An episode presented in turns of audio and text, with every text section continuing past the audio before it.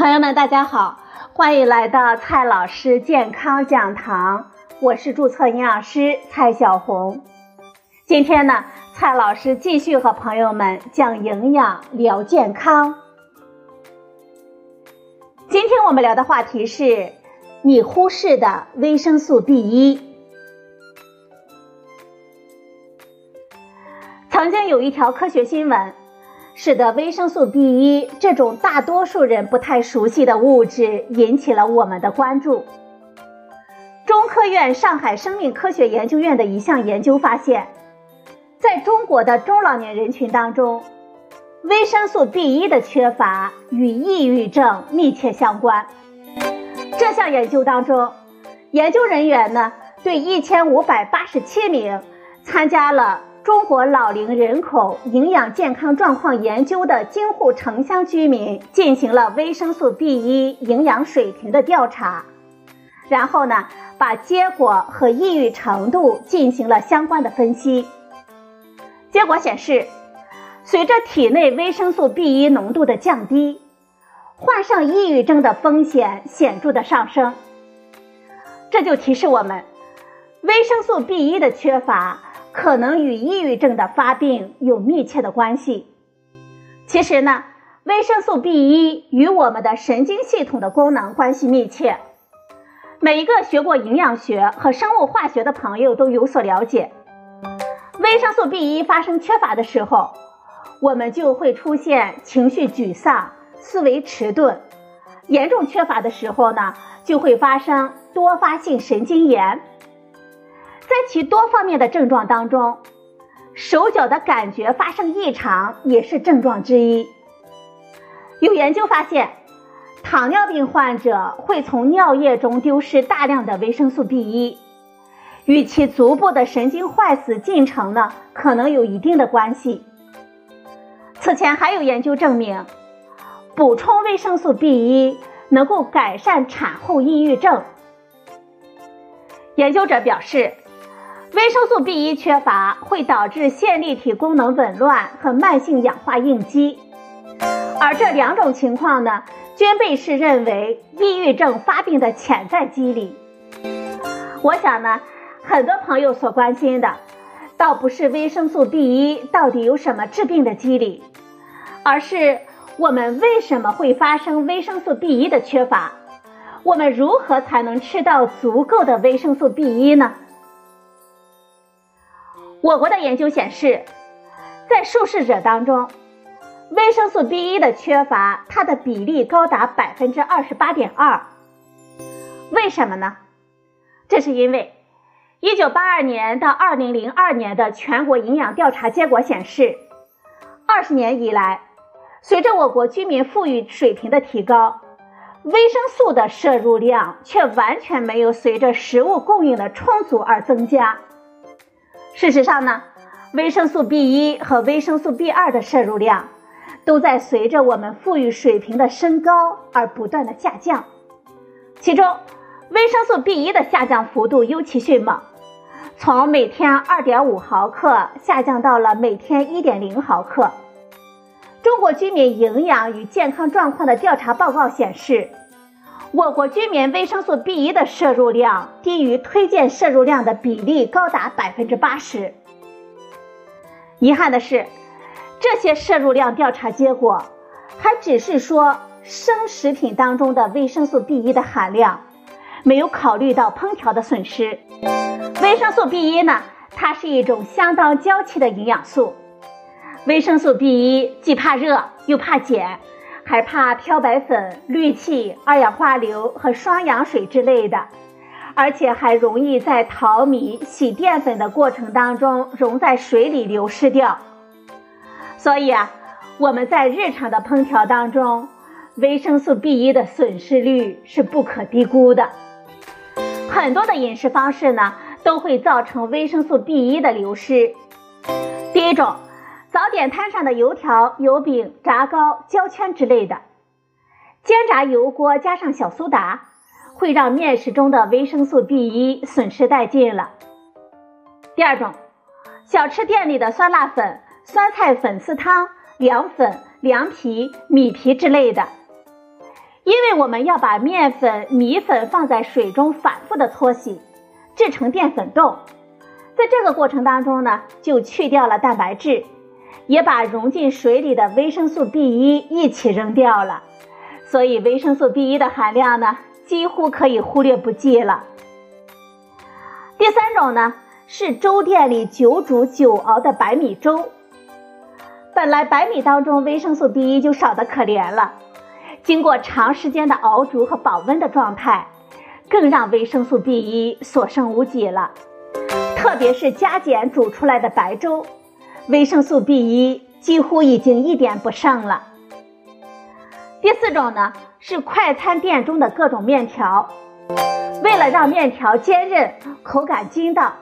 面条里面呢都要加入碳酸钾之类的碱性物质，但是呢这些东西会破坏维生素 B1。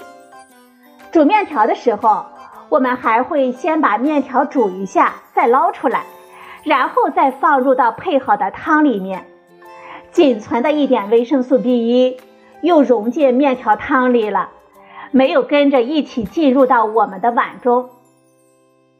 第五种呢是各种油炸方便面，经过蒸煮之后再油炸脱水，这维生素 B1 的含量已经很低了。第六种呢是精白米饭，精白米饭呢比上面我们所说的这一些略微的好一点点，但是维生素 B1 的营养价值仍然是很低的。因为稻米的维生素 B1 的含量本来就低于小麦、大麦、燕麦、小米等其他的谷物，在经过精致的处理，米粒当中百分之七十以上的维生素 B1 都损失在米糠当中了。在经过淘洗、蒸煮，能够进入到我们人体的维生素 B1，往往只相当于米粒中原有含量的不到百分之十。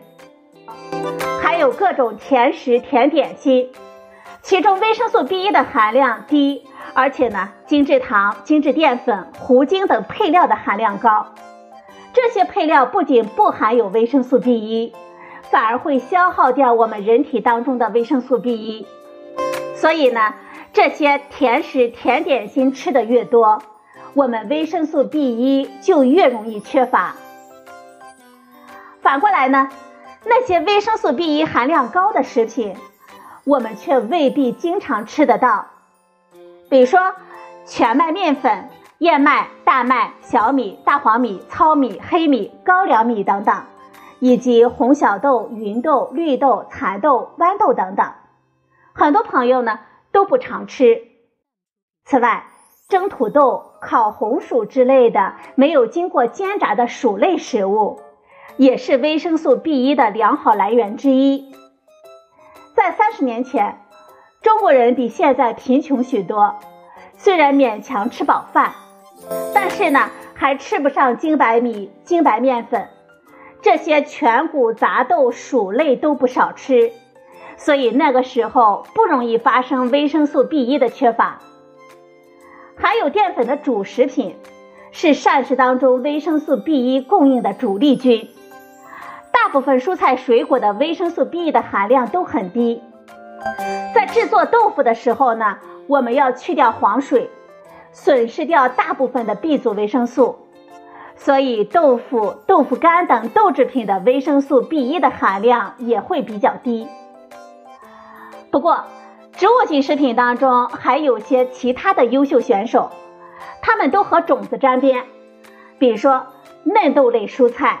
以及坚果油脂类，比如说我们可以炒菜吃的嫩蚕豆、嫩豌豆、嫩毛豆，都是维生素 B1 含量相当丰富的食品，远远的高于其他的普通的蔬菜。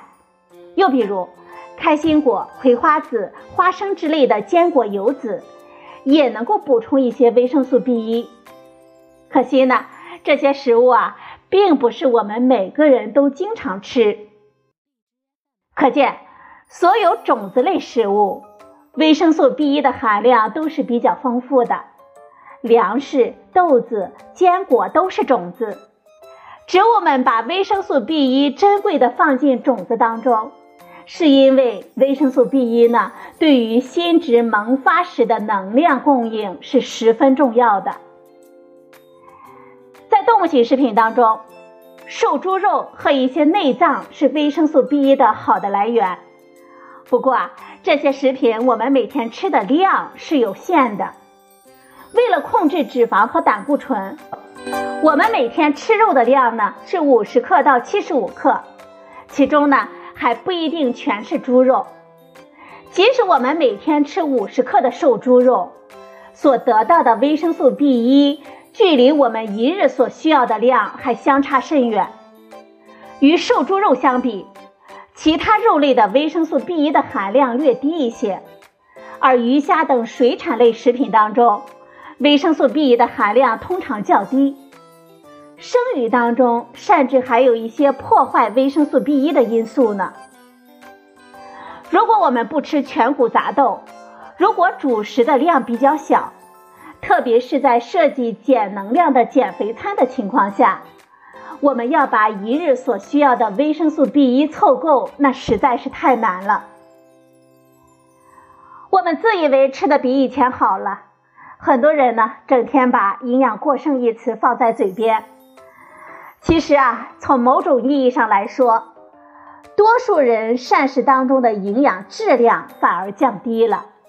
一头钻进了营养不良和能量过剩同时存在的怪圈，所以啊，现在大街上经常可以看到这些人，既肥胖又贫血，既肥胖又缺钙，既肥胖呢又缺乏多种维生素。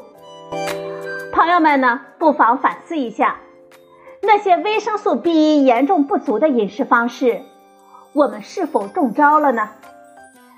维生素 B 一丰富的食品。我们每天都吃了几种呢？如果发现自己做的不好，那就赶紧调整一下食谱吧。充足的维生素 B 一的供应，有助于我们保持旺盛的精力，还有昂扬的情绪，让那些抑郁沮丧的情绪远远的离开我们。好了，朋友们，今天的节目呢就到这里。谢谢您的收听，我们明天再会。